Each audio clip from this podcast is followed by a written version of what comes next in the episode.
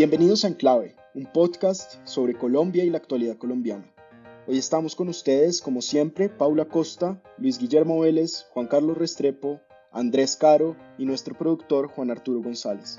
Recuerden que nos pueden escribir a podcastenclave.gmail.com y visitar nuestra página web www.enclavepodcast.com. Bienvenidos.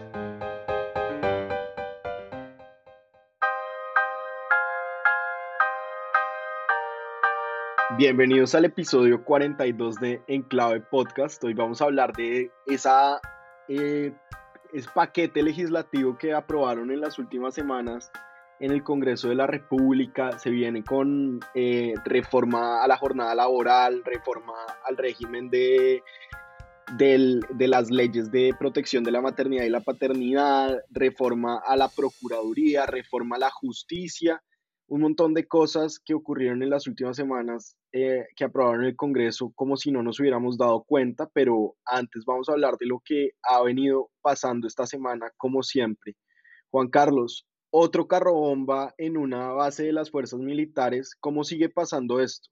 Es inaceptable, Andrés. Yo creo que el, el Estado en general y los organismos de seguridad deberían tener una mejor inteligencia en relación con estos, con las amenazas. Eh, es previsible que el ELN, las disidencias de, las FARC, eh, todos los grupos contra los cuales están actuando, quisieran tomar retaliación en contra del Estado y me parece, me parece inaudito que alguien pueda entrar en, en una camioneta a una unidad militar de esa importancia en una zona de frontera que de suyo es más caliente que muchas otras partes del territorio y entre sin que haya un cateo, sin que haya una revisión, sin que haya un perro que supuestamente eh, existía en esa guardia, pero no, no, no apareció a la, hora, a la hora que entró la camioneta y causen eh, unos destrozos que afortunadamente hasta ahora no han cobrado vidas humanas. Hubo 36 heridos, unos de ellos de gravedad, pero no hubo muertos, lo cual es un milagro, eh, y la persona salga caminando, la persona que perpetra este atentado terrorista pueda salir caminando y no se sepa mucho más de, él. Eh, agravante. Juan Carlos, ¿y no se sabe quién fue? Pues hay teorías acerca del, del ELN, eh, lo cual pues es un patrón. Ya habíamos visto que el ELN el 17 de enero del año 2019 había también explotado un carro bomba en la Escuela General Santander de la Policía, eh, ese con una cantidad importante de, personas fallecidas, cadetes, estudiantes de paraoficiales de policía. Entonces, ese tipo de aprendizajes tienen que dejar unas lecciones aprendidas, tiene que haber una, un refuerzo de la inteligencia y tiene que haber unas medidas estándar de control de acceso en, todo, no solo en las unidades militares y, y policiales, básicamente en todos los sitios claves que podrían ser objetos de, blancos de ataques militares. Entonces, bueno, es como increíble, Juan, ¿no? Porque uno, uno va a comprar remedios en Bogotá y ahí hay alguien con un perro que le está viendo el, baúl, uno va a, a, comprar una hamburguesa y lo mismo, y en las estaciones de policía y en las cuarteles del ejército parece que no han llegado con, la, con esa tecnología de punta que son los, los perros. Sí, completamente inaceptable. Eh, Paula, eh, Desarrollo, sus colegas del mundo económico, hizo una, un pronóstico de crecimiento para 2021 que lo pasa de 4.8 a 7.2% del PIB.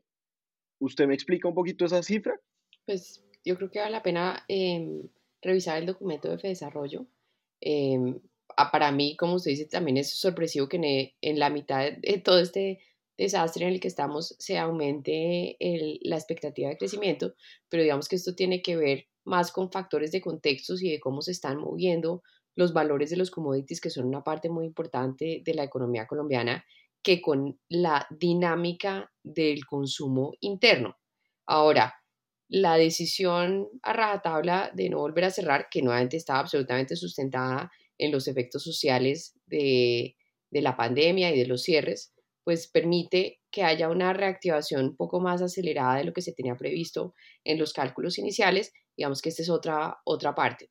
Em, los temas de consumo que ha anunciado el gobierno para la segunda mitad del año son unas cifras gigantescas de inversión, en donde yo creo que habría que descontar la capacidad de ejecución del mismo gobierno, porque se está diciendo que se van a ejecutar cerca de 50 billones de pesos en el segundo semestre y yo genuinamente no veo cómo eso va a pasar. Creo que hay que descontar una parte muy importante simplemente porque no existe esa capacidad de ejecución dentro del Ejecutivo. Bueno, Luis Guillermo, y los líderes de las marchas eh, anunciaron que iban a suspender el paro. Eso ya medio se veía venir con esta enfriada de, las protestas, ¿no? Sí, pues los, el, paro se acabó por inanición. Eh, el paro se agotó. Eh, simplemente nunca llegaron a proponer nada que fuera realmente importante desde el punto de vista político. No hubo ninguna política pública que lograran articular adecuadamente el gobierno dilató las negociaciones de una manera pues bastante habilidosa y obviamente el exceso de los bloqueos puso a mucha gente y ha puesto a mucha gente en contra de los marchantes, en contra del comité del paro. Entonces, realmente creo que el paro se sobreactuó, el comité del paro se sobreactuó y está viendo las consecuencias de esa sobreactuada. Y simplemente es que eh, pues la gente ya no está con, con el paro, quiere eh, superar ese tema traumático eh, que significó para el país durante casi 50 días y la gente en lo que está ahora preocupada es en cómo va a salir adelante del problema sanitario y el problema económico que tenemos. Y claramente cualquier eh, hecho que pare el aparato productivo, pues va a ser rechazado por la población.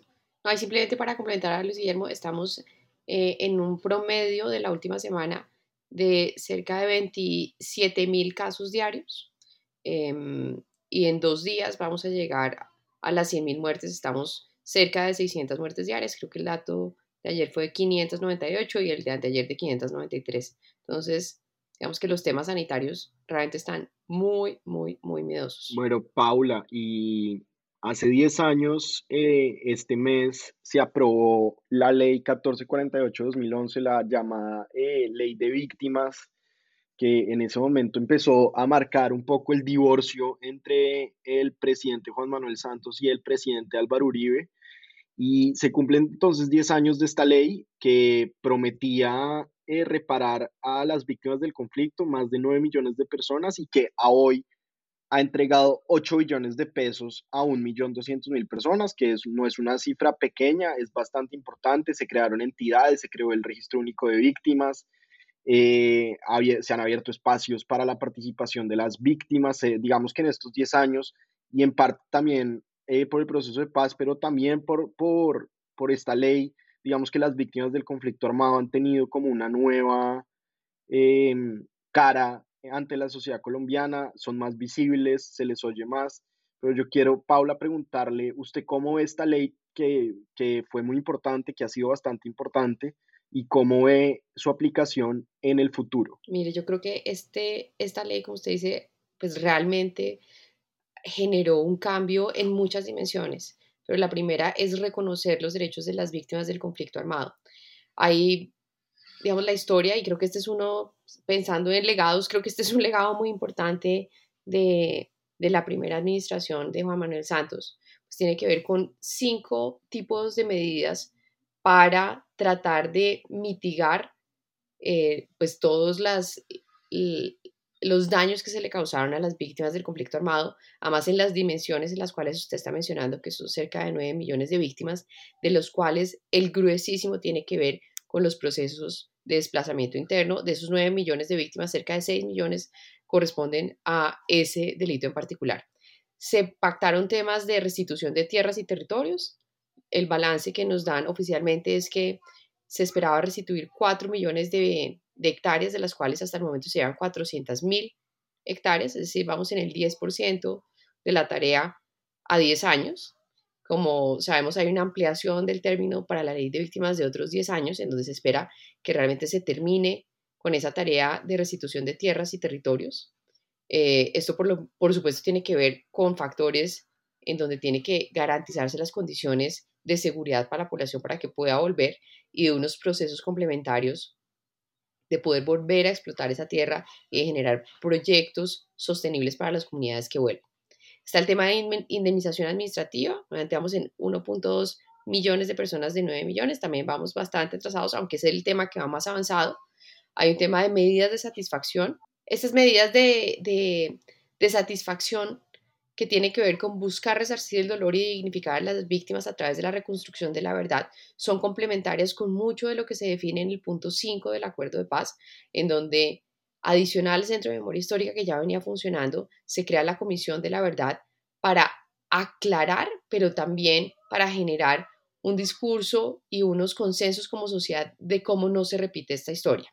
Están las medidas de rehabilitación que tienen que ver con la atención jurídica, médica y psicológica, en donde tenemos muchas menos cifras y en donde el gobierno no, pues yo no logré encontrar, digamos, cómo, cómo avanza este punto. Y está el tema de garantías de no repetición. Y creo que este es uno de los temas en donde, pues, va más que dada esa ley de víctimas, porque el conflicto, pese a que disminuyó su, su intensidad en muchos sitios, pues sigue generando víctimas, sigue generando desplazamientos en muchos territorios. Yo diría tal vez que hay como unos, unos retos importantes de lo que sigue de la implementación de la ley de víctimas. Esta es una ley que en su momento, cuando salió el COMPES en, en 2011, que se definía como las fuentes y demás, se había calculado en 55 billones de pesos. Em, creo que hay unos temas de eficiencia de ese gasto y de cómo se puede eh, realmente atender mejor a la población y de una forma más acelerada.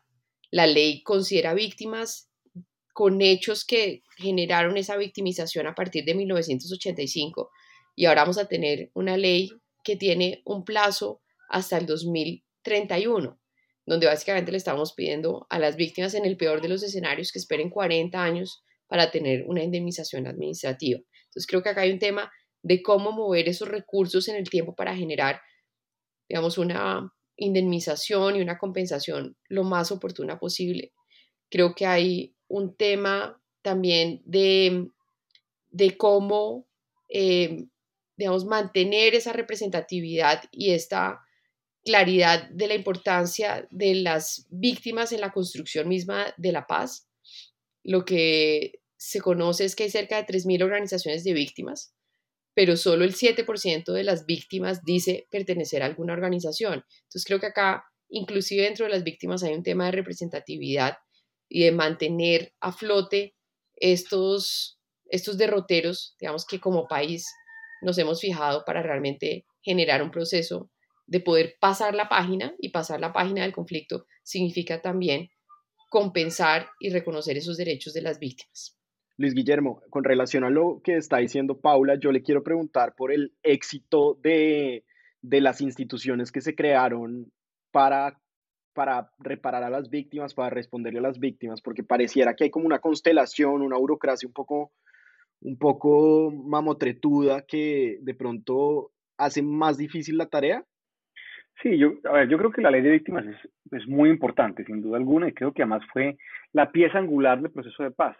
El presidente Santos siempre hablaba de, de, que, digamos, lo que lo inspiraba eran las víctimas, y creo que eso es un sentimiento sincero, y creo que estuvo muy bien haber arropado toda la justificación del proceso de paz alrededor de las víctimas, quienes son realmente los que han las que padecieron el conflicto por un lado, pero además las beneficiadas de la paz. Sin embargo, como usted lo acaba de decir, hay muchos problemas, o creo que hay algunos problemas, no más que muchos, algunos problemas con la estructura que se creó, creo que tiene algunos elementos burocráticos, hay algunos, definitivamente algunas instituciones que, que son muy loables, creo que digamos, todo lo que se ha hecho en materia propiamente de atención de víctimas, creo que ha funcionado, ha funcionado más o menos bien. Creo que la Comisión de la Verdad es algo tremendamente eh, importante. Mi crítica central está alrededor de la reparación. Yo no creo en la reparación individual girándole un cheque a una persona por un hecho que pasó hace 15 o 20 años. O, creo, o sea, yo creo que girarle a una madre 50 millones de pesos para resarcir eh, la muerte de su hijo ocurrido hace 15 años atrás, yo creo que eso realmente no es muy útil para nadie. Em, muchas veces, y en Colombia es muy usual, se han formado mafias completas de abogados que hacen trámites em, de esas reparaciones que se quedan con el 70-80% de esa reparación. Entonces, hay mucho de eso ahí em, y buena parte de esos millones de pesos se han ido a pagar, a parar en bolsillos de donde no deberían estar y creo que es mucho más eficiente, como se le ha hecho muchas veces a la Comisión Interamericana de Derechos Humanos, y al sistema interamericano de derechos humanos, que las reparaciones realmente deben ser integrales y transformativas. O sea, es mucho más importante, por ejemplo, en vez de repartir cheques de 30 o 50 millones de pesos a una comunidad para resarcir una toma guerrillera que ocurrió 30 años atrás o 25 años atrás o 8 años atrás o cuando haya sido, es, es mejor construir, por ejemplo, eh, un puente, una escuela, un centro de salud. Ese tipo de transformaciones me parecen mí mucho más importantes, de reparaciones transformativas mucho más importantes que simplemente repartir plata y creo que la ley adolece un poco de eso. Y la otra gran crítica que le tengo a la, a la ley es que la ley debe tener un límite en el tiempo. Ya era para que la ley hubiera empezado a terminarse y no extenderse en el tiempo como si fuera un programa social más, porque eso genera víctimas eh, eternas, víctimas permanentes, revictimizaciones. Entonces creo que, que, está muy bien, digamos, poner un, un, coto, eh, eh, cerrar un capítulo de la historia nacional muy triste, reparar integralmente, pero no volver esto realmente una, una victimización permanente y constante histórica que hay que resarcir décadas y décadas al futuro porque eso no tiene sentido en realidad. Yo creo que la ley de víctimas tiene un componente moral muy importante, que era una, una deuda moral que se tenía con una cantidad de personas afectadas por el conflicto que sencillamente no gozaban de un reconocimiento como tal. Creo que, como lo hemos dicho varias veces, la mitad de resolver cualquier conflicto en pie e, es reconocer a la contraparte, que es algo que, que ha estado pues muy, muy en, en, en boca en estos días de, de, paro y la negociación entre el gobierno y, y, los organizadores del paro y todo lo demás. Creo que a las víctimas con reconocerlas, eh, no importa, o sí importa, pero, pero independientemente de la manera en que ese reconocimiento sea materializado posteriormente, eh, ahí hay un componente moral muy valioso que, que hace que, que, esto tenga mucho sentido. En la forma de recompensarlas hay que recordar también que esta es la ley de víctimas y restitución de tierras. Ahí ha habido un punto flaco en el tema de la restitución de tierras porque si bien se han entregado tierras a las personas que fueron despojadas de las mismas en, en el marco del conflicto, creo que ahí ha habido algunas debilidades muy importantes por parte del Estado, cuantitativa y cualitativamente. Y la que quiero mencionar es eh, la cantidad de asesinatos que ha habido en relación con los reclamantes de tierra. Los reclamantes de tierra se volvieron unas de, las, de esos segmentos de, de la población y esos liderazgos que, que, terminan siendo eh, asesinados y, se vuelve recurrente la noticia de que asesinaron un, un reclamante de tierras, eh, porque el Estado pues sigue siendo incapaz de llegar a esos territorios donde hubo esos despojos.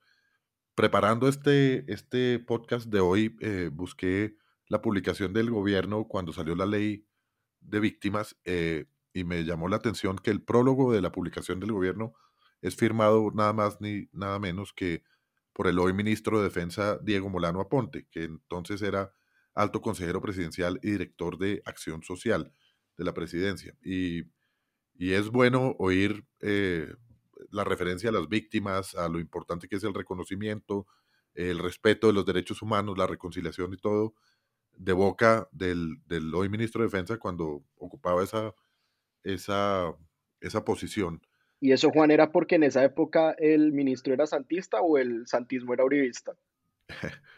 No, en, ese, en esa época, pues Diego Molano servía al gobierno del presidente Santos y lo hacía eh, muy acorde con, con, con el pensamiento del, del, presidente. Sería bueno que, que, el, que, el, ministro Diego Molano Esa pregunta es para él. Escribió. Sí. Sí, no para usted. Bueno, eh, Paula. Sí, no, lo único que le quiero decir es que la, la, la ley sí prevé todos esos temas de reparaciones colectivas.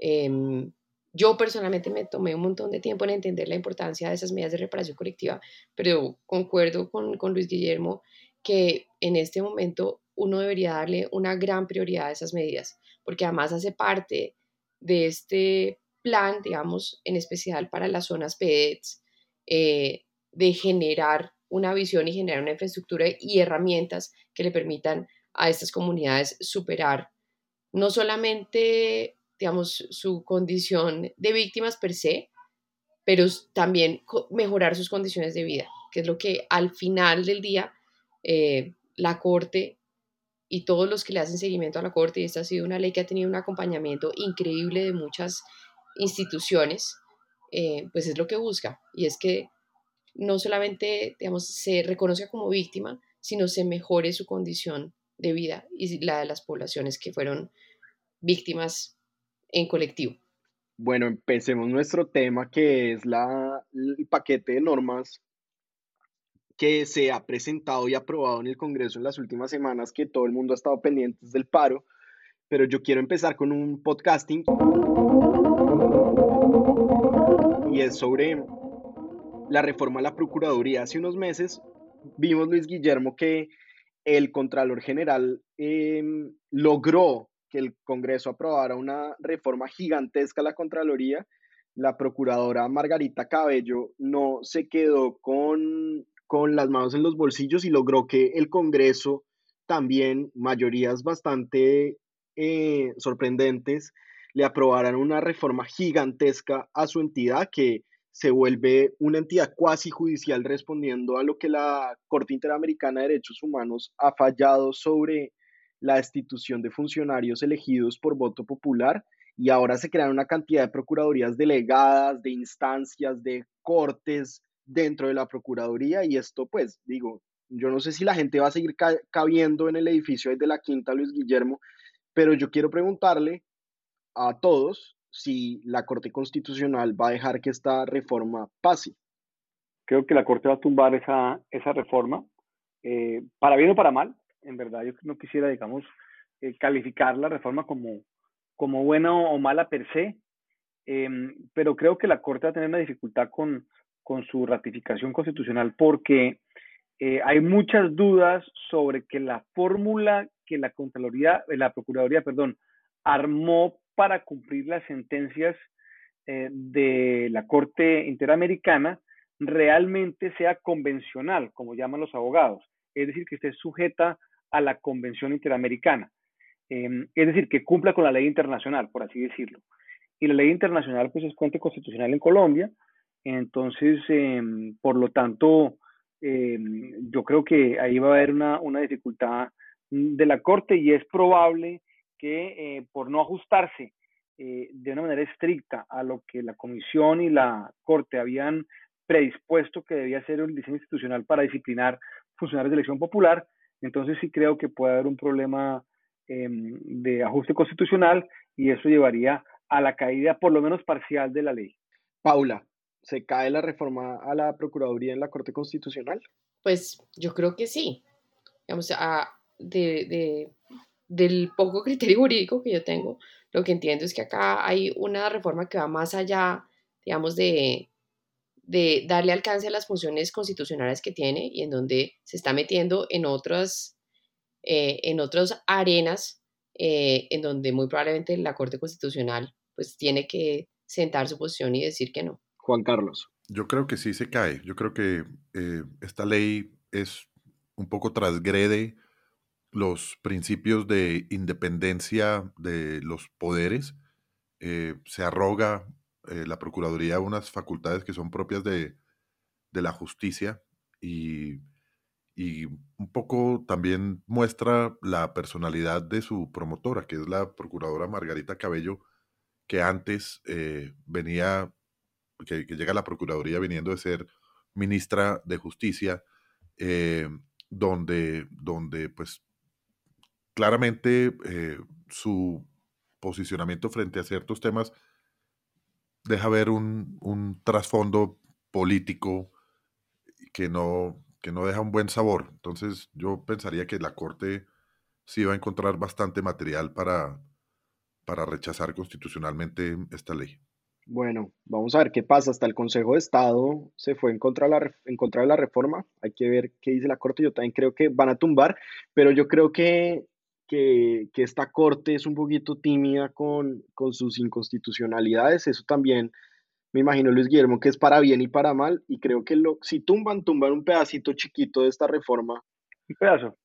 No, tumbaría el pedazo que tiene que ver estrictamente con, con, pues, con la razón por la cual la reforma se planteó.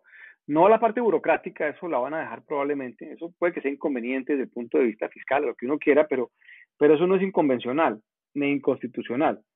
Eh, lo que es inconstitucional probablemente, si se mira, digamos, a la luz del derecho internacional eh, y de la Convención Interamericana, es que eh, la Corte Interamericana había dicho que los, que los funcionarios de elección popular no pueden ser destituidos por un ente administrativo o no judicial y que solamente la destitución se puede dar cuando media una condena penal.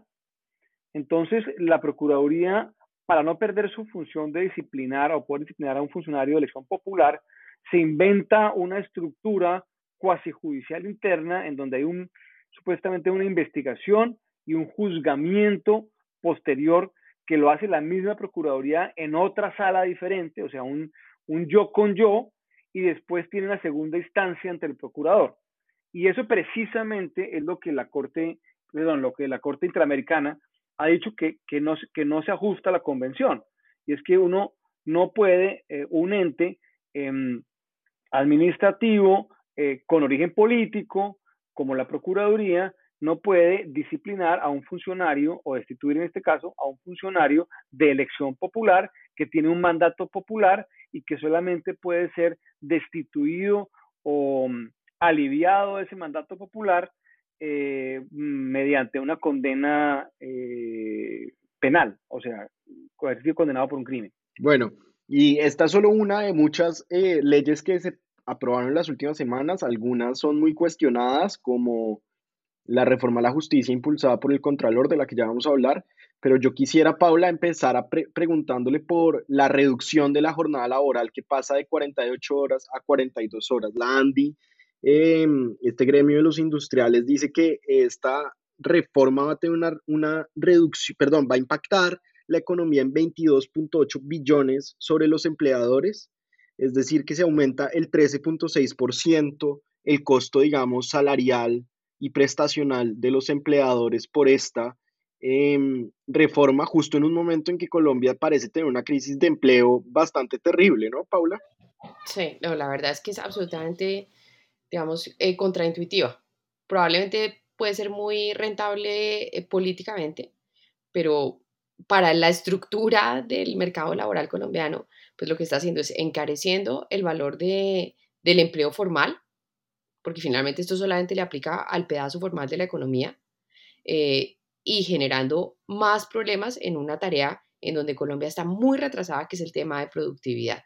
Entonces, a mí me parece muy desafortunada lo que se está debatiendo, entiendo yo que le falta todavía el proceso de conciliación, es que se disminuya progresivamente la jornada laboral de 48 42 a 42 horas a la semana en donde en un periodo de tres años se va a ir disminuyendo de una hora en otra hora y otra hora hasta lograr las 42 horas.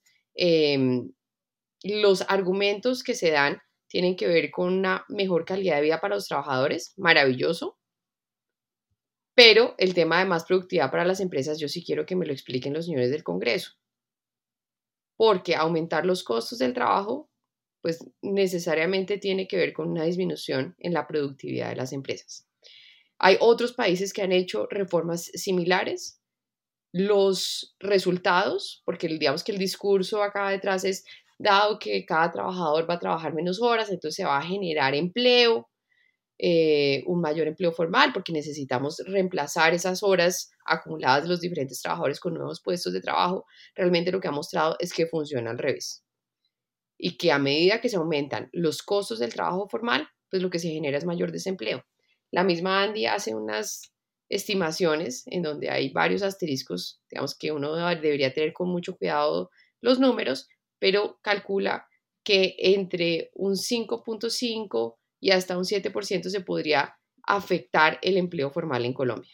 Entonces, creo que es una pésima reforma creo que es absolutamente inconveniente para un proceso muy lento y muy difícil de formalización del trabajo en Colombia y creo que nuevamente acá se está atendiendo a los empleados, pero no a los desempleados, que son realmente el grupo más vulnerable de la población. eh, como dice Paula, creo que es contraintuitiva eh, desde el punto de vista económico porque encarece eh, la nómina, encarece el, empleo formal, lo cual de ninguna manera pues puede volver eso, se puede interpretar eso como un estímulo, pero yo lo veo además como un intento populista inoportuno. esa ley fue presentada, por el proyecto de ley fue presentado por, por el entonces senador Álvaro Uribe con una intención que parece claramente populista, eh, cuando yo creo que ninguna persona en el día de las votaciones le va a reconocer eso ni a él ni a su partido.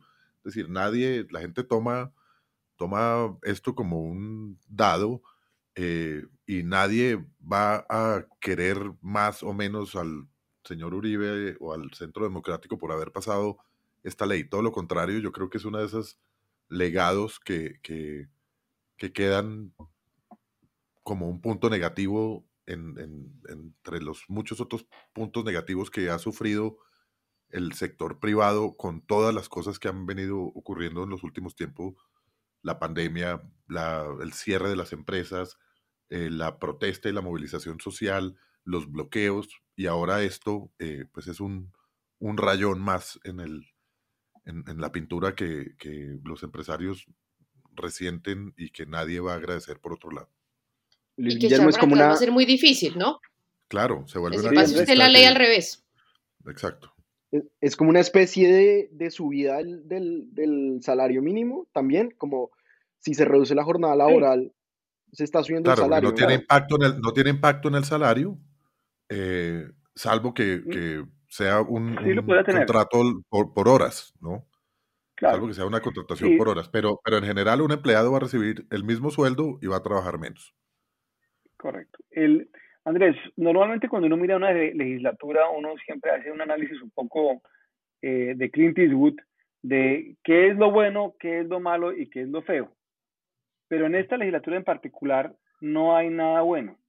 Es todo lo malo, lo feo, lo feísimo, lo inocuo y lo fatal. Bueno, está, está, la, está la reforma a la justicia del, del, del Contralor, Luis Guillermo. Claro, pero... y la, la comida chatarra.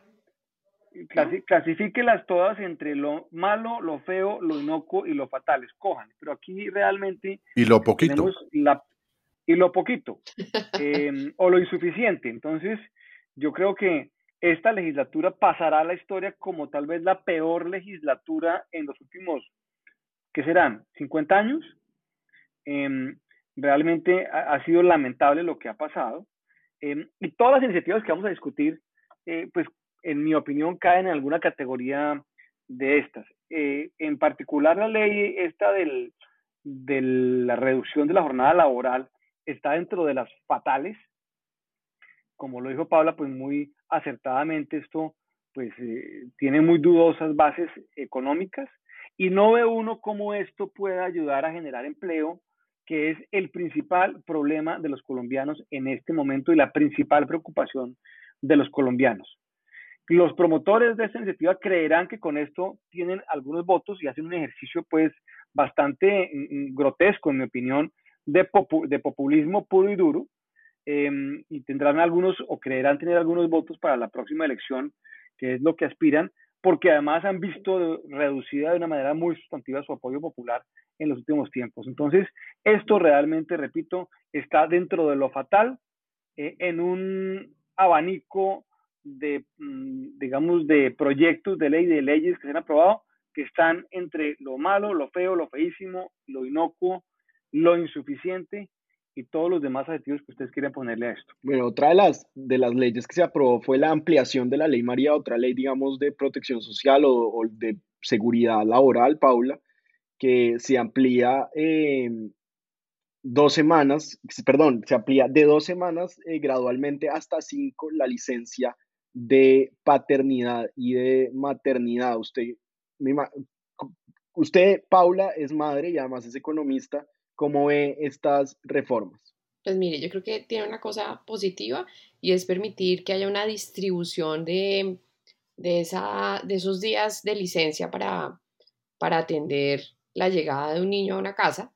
Em, digamos que permite tomar mejores decisiones al interior del hogar. Ahora, nuevamente, pues todas esas cosas son deseables, pero no son, no, no son, no corresponden con el nivel de desarrollo que tenemos nosotros y con las necesidades que tenemos de tener un mercado laboral mucho más incluyente y mucho más formal. Entonces, maravilloso, yo me pongo en los, en los zapatos de cualquier papá y digo, qué felicidad poder tener eh, más tiempo con mi niño recién nacido, pero pues realmente lo que termina generando es nuevamente un mayor costo para los empleos formales, que ya son bien poquitos, y por lo tanto lo que se espera es una disminución de la formalidad de los empleos y un costo mayor y una menor productividad. Entonces, nuevamente, maravilloso. Creo que no es para este momento el desarrollo del país. Paula, ¿y puede afectar especialmente a las mujeres jóvenes, digamos, como las políticas? Claro,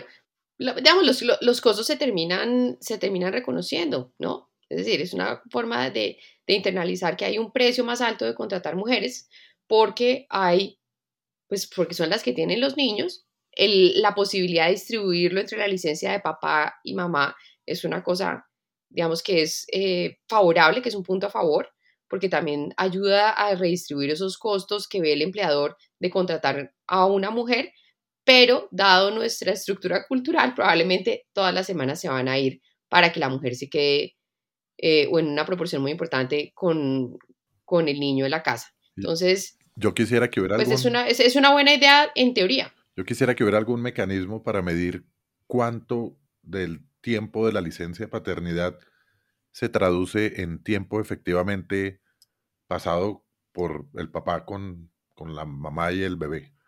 Eh, yo creo que eso es una condición medio, medio ilusa que no sé si produzca el, efecto deseado. Y coincido con Paula en el encarecimiento de todo. De todo, es que Paula dio en el, punto en, digamos, en mi opinión, el punto central de toda esta discusión. Si queremos montar un estado de bienestar como si fuéramos Suecia o Noruega, muy loable, maravilloso, grandes avances sociales, pero nadie mira la otra cara de toda esta cosa, o sea, cómo se va a pagar y cómo se va a soportar ese estado de bienestar. Entonces, hasta ahora la discusión Em, en, digamos, entre los marchantes, pero también en el Congreso, en, entre los políticos. Es bueno, entonces, ¿qué más beneficios vamos a dar? No, pues eh, eh, tres semanas de maternidad, no, no, porque tres, demos cinco, demos ocho, demos diez, demos doce, demos no sé cuánto, ¿no? Eh, jornada laboral de 48 horas, pero ¿para qué? Hagámosla de 36, de 32, de, de, 20, de 20 horas. En fin, todo se ha vuelto un tema acá de generar derechos o percepciones, digamos, de derechos eh, pero nadie está pensando cómo se va a sostener esto, cómo se va a poder pagar. O sea, ¿quién acaba pagando todo esto? Pues, pues las empresas, los que generan los impuestos, em, eh, e-, el Estado lo paga a través de los impuestos que le recauda a la gente. Entonces, esa otra parte de la ecuación nunca. Y la población desempleada, como Paula nos ha dicho. Y los desempleados. exactamente. O sea, ¿y cómo se, y cómo se, cómo se manifiesta ese problema de quién paga esto? Pues empresas que tienen mayores costos y al tener mayores costos, pues pueden contratar menos gente, hay menos capital para poderse expandir, hay menos rentabilidad de los emprendimientos, es más costoso eh, invertir y la consecuencia, digamos, más eh, clara y más inmediata de toda esta cosa es más desempleo. Entonces, eso es una realidad de la economía, eh, no se puede ignorar y pretender ignorarla los políticos, digamos, como los que han promovido la, la, rebaja de horas, son bastante inteligentes y bastante sofisticados y saben muy bien lo que esto significa desde el punto de vista económico y han decidido transar eso por más votos. Y hay otros en la izquierda que tal vez ni les interesa, ni les importa, ni entienden de esas cosas económicas y simplemente se hacen los locos con esta cosa y pensarán que alguien en alguna parte, de una manera abstracta, lo va a pagar. Pero eso es una ingenuidad.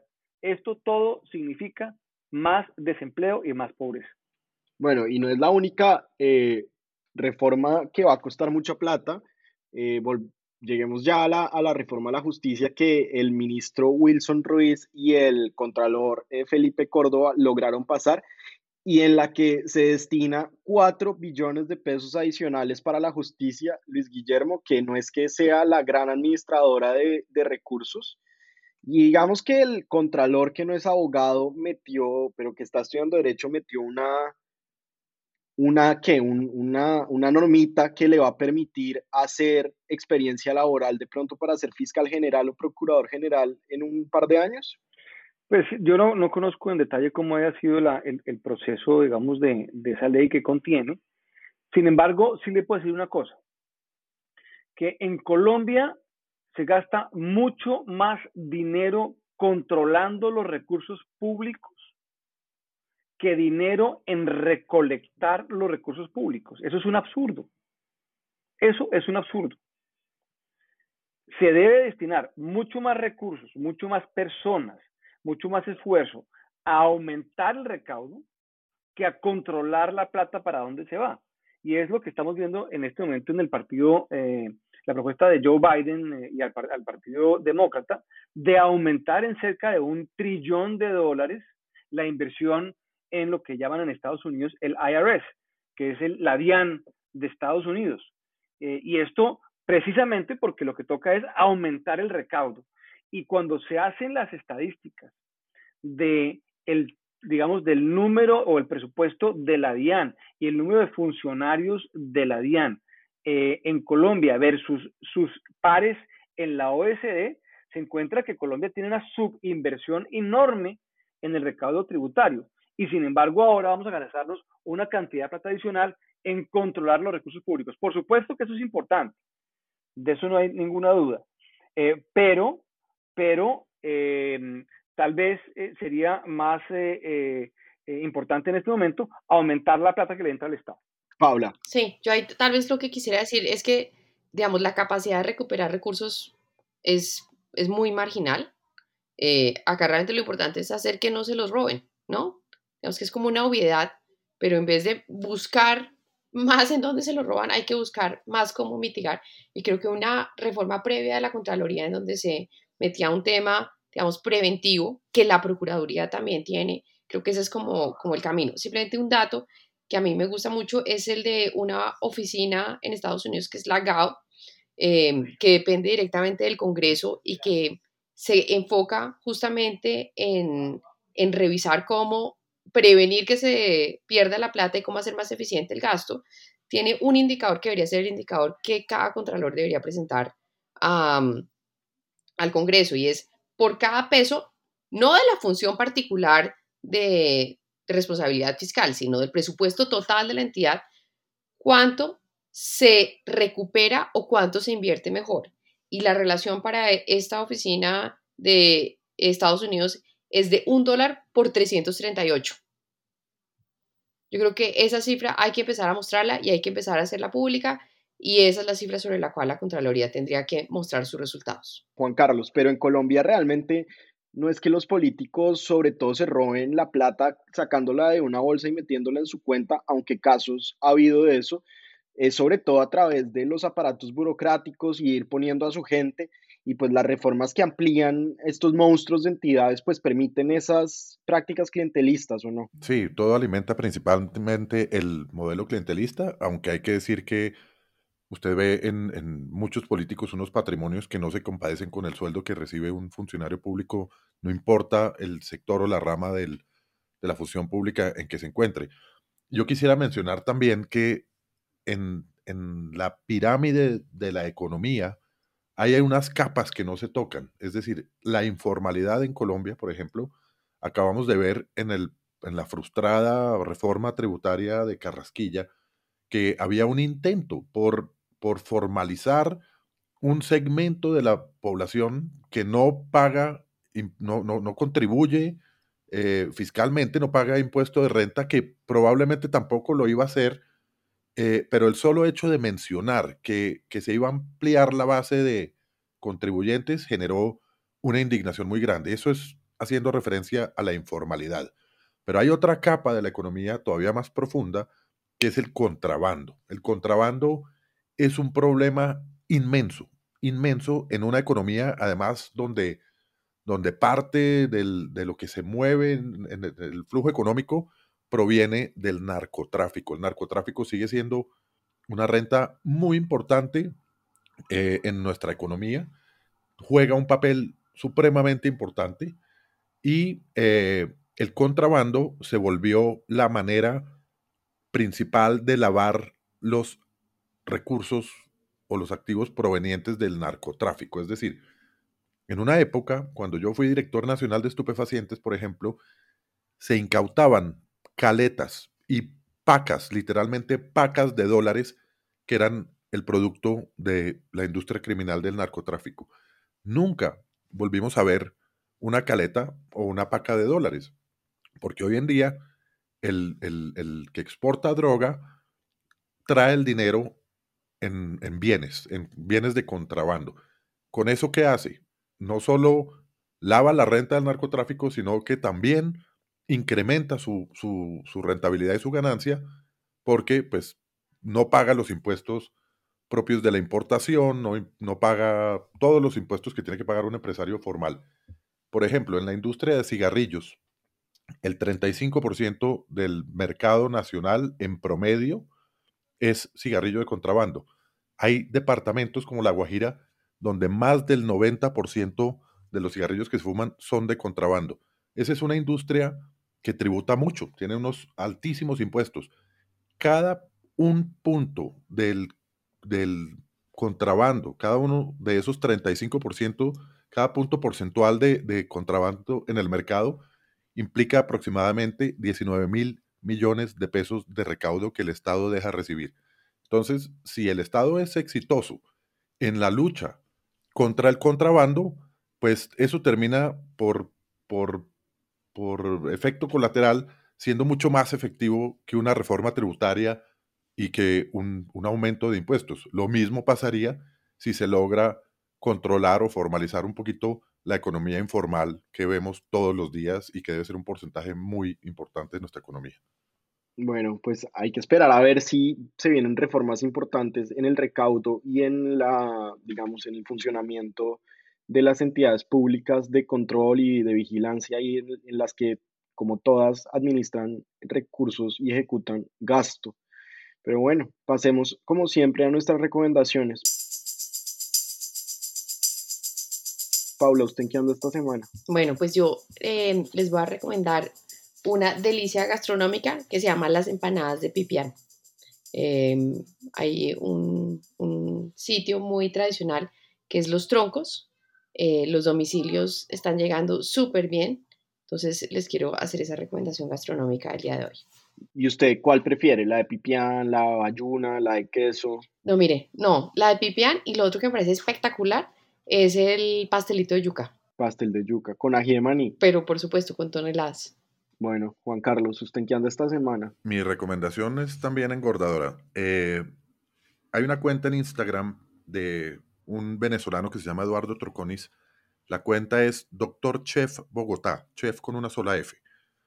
Este médico venezolano que vive en Bogotá eh, es un gran cocinero y vende y, despacha a domicilio pocos productos, pero cada uno más recomendable que el otro. El más importante es una salsa que se llama la salsa entrecot. No sé si ustedes han tenido la oportunidad de ir a un restaurante que se llama el entrecot, que en Bogotá estuvo hasta hace aproximadamente dos años, creo, y cerró desafortunadamente. También hay en París y hay en otras, en otras partes, donde solo venden carne, papas fritas, y la carne tiene una salsa eh, deliciosa. Bueno, el doctor chef vende la salsa entrecot, que es la misma que se comía uno en el restaurante el entrecot.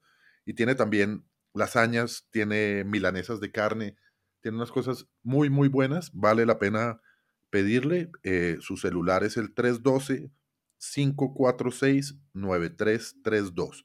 Eduardo Troconis. Yo, yo lo he pedido, es excelente. Juan Carlos, ¿por qué no repite el teléfono? Le repito el teléfono. 312-546-9332. Yo, yo le he probado los productos y son de realmente buenísimos. O sea, muy buena recomendación.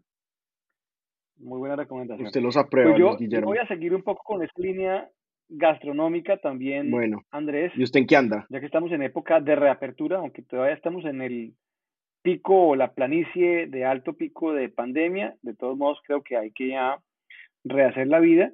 Y me gustaría recomendar un viejo restaurante bogotano, tal vez el más antiguo de la ciudad junto con la Puerta Falsa, que se llama Las Margaritas, que es un restaurante em, muy de tradición de Bogotá, donde sirven sobre todo empanadas, empanadas no de pipián como las de Paula, sino empanadas más bien eh, de la sabana de Bogotá, pero realmente excepcionales. Y si ha logrado sobrevivir esta pandemia, creo que tendremos en las margaritas durante muchas, muchas décadas más. ¿Dónde queda Luis Guillermo? Queda abajo de la séptima, por allá por las sesenta y pico. ¿Cómo? Más o menos. Sí, sí, sí, sí, si me permite un, un, segundo, le doy la dirección exacta em, del restaurante. Es en la calle 62, número 777 de Bogotá y el teléfono es 249-9468. Y también el ajiaco es espectacular. A mí parece que lo único responsable es que yo recomiende pues una dieta sana y hacer ejercicio, ¿no? Porque si no matamos a todo nuestro nuestra audiencia con este colesterol, ¿o no? Pero bueno, yo no les voy a recomendar nada de comer porque pues ya con tan, tan buenas recomendaciones que, que ustedes hicieron, no hay nada después de eso. Yo les voy a recomendar un canal de YouTube que es un dúo de comediantes que se llama Two Set Violin, como eh, dos violinistas. Son eh, dos jóvenes de, de, Australia, pero de, orígenes, de origen taiwanés. Se llaman Brett Young y Eddie Chen. Y fueron violinistas de la, eh, de la orquesta de Melbourne, que es una encuesta pues bastante buena pero se, se, ahora se dedican a hacer como humor eh, con música y es como, pues no es como Lelutier porque no, no hacen instrumentos ni son chistes así, sino que se burlan sobre todo como de la música clásica al mismo tiempo que pues divulgan la música clásica, se llaman Two Set Violin, entonces con ellos, con Two Set Violin, con las margaritas, con empanaditas de pipián y con Doctor Chef Bogotá, que me imagino Juan Carlos que es cardiólogo y chef, porque si no servicio completo. Nos despedimos. Que tengan buena semana.